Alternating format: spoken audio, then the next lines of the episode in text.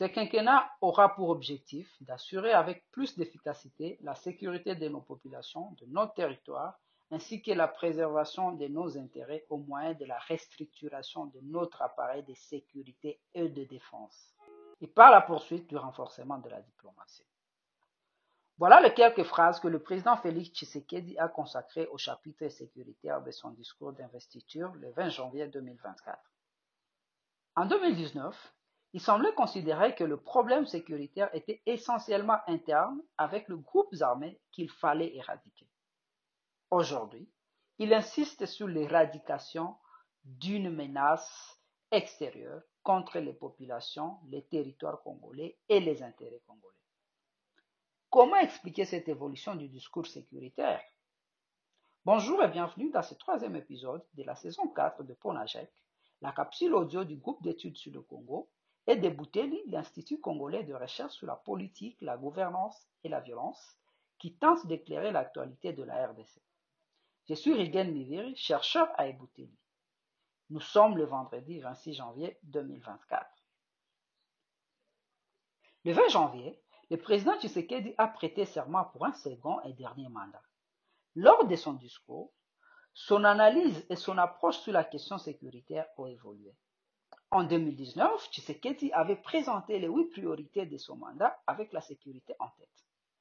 Il s'était engagé à la pacification de tous les territoires nationaux en accélérant la lutte contre les groupes armés qui sévissent et sèment la désolation auprès de nos populations, je cite. Cet engagement n'a pas été tenu. Depuis la résistance du mouvement du 23 mars, les trois dernières années du quinquennat ont plutôt été caractérisées par la remobilisation des groupes armés. Certains combattent désormais aux côtés des forces armées de la République démocratique du Congo, FRDC, contre les M23 soutenus par le Rwanda. Pendant la campagne électorale, dont les questions sécuritaires étaient au centre, le président a justifié l'implication de certains groupes armés aux côtés des FRDC. Il a présenté ces Wazalendo comme des patriotes qui protègent l'intégrité nationale contre l'agression rwandaise. Ils peuvent désormais se prévaloir du statut des réservistes grâce à une loi votée en 2023. Lorsqu'il est arrivé à la présidence, Tshisekedi pensait pouvoir s'appuyer sur la mission des Nations Unies pour la stabilisation du Congo, MONUSCO, et le voisin pour résoudre la problématique des groupes armés. Il avait même proposé l'idée d'un état-major régional en 2019. Il a décidé d'entrer dans la communauté d'Afrique de l'Est EAC et a même voulu obtenir son intervention militaire en RDC.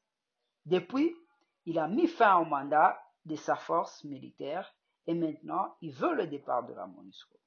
Il veut s'appuyer sur les groupes armés contre le M23 soutenus par le Rwanda, qui n'hésite plus à présenter comme l'ennemi qu'il faut mettre en échec.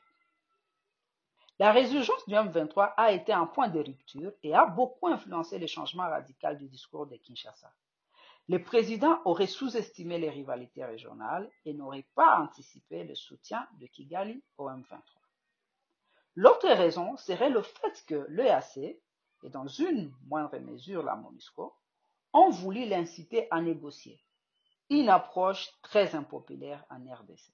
Le président a choisi de radicaliser son discours. Il n'était pas question de négocier. Malgré l'évolution du discours, les faits n'ont pas radicalement changé.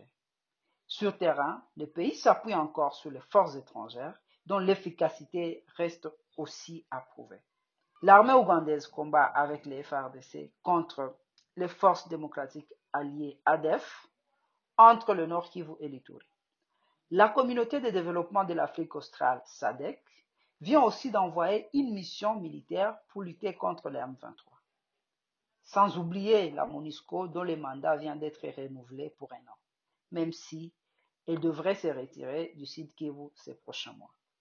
En attendant, vous pouvez rejoindre notre fil WhatsApp en envoyant JEC ou Ebouteli au plus 243 894 110 542 chaque vendredi sur votre téléphone. À bientôt!